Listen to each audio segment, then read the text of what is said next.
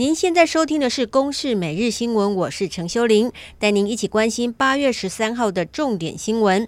美国华府智库哈德逊研究所在昨天台湾时间晚间九点举行台湾议题的线上座谈会，包括总统蔡英文和驻美代表萧美琴都受邀出席。蔡总统发表了十五分钟的演说，主题是保卫台湾作为印太区域自由的堡垒。提到台湾有效控制新冠病毒疫情，协助其他国家抗疫。另外，也对香港争民主表达支持。而在两岸关系上，秉持和平、对等、民主对话四项原则，维持两岸互动。同时，要建立更有建设性的台美安全合作关系，和强化和其他理念相近民主国家的连结。In my second term, I will continue our cooperation with the U.S.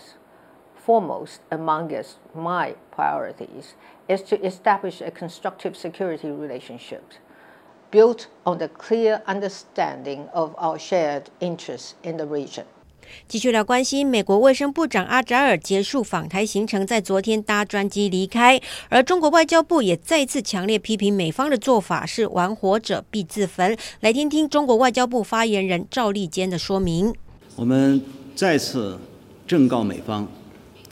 中方坚决反对美台以任何借口搞官方往来，在涉及中方核心利益的问题上，美国一些人切勿心存幻想和侥幸，玩火者必自焚。继续来关心黎巴嫩贝鲁特港，因为囤积多年的硝酸铵爆炸，造成严重的伤亡，让各国开始清查。其中，南韩釜山港发现存有六十二个货柜，大约是一千两百四十吨的硝酸铵。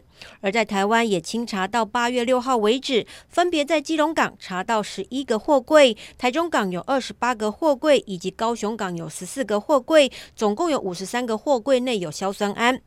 港务公司已经通知货主赶快领走。继续来关心国内疫情，昨天新增一例境外移入确诊，是从菲律宾返台的五十多岁男性。他在今年六月到菲律宾出差，八月十号返台确诊。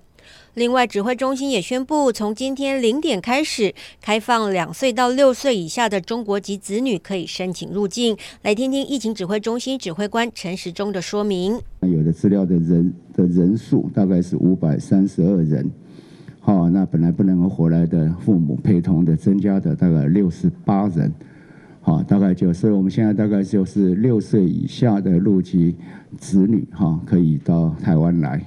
之前开放两岁以下的小明返台，一定必须要有居留证。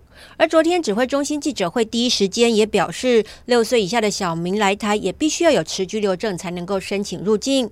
不过在与陆委会沟通之后，收回更改新闻稿，最后将居留证条件移除。以上由公视新闻制作，谢谢您的收听。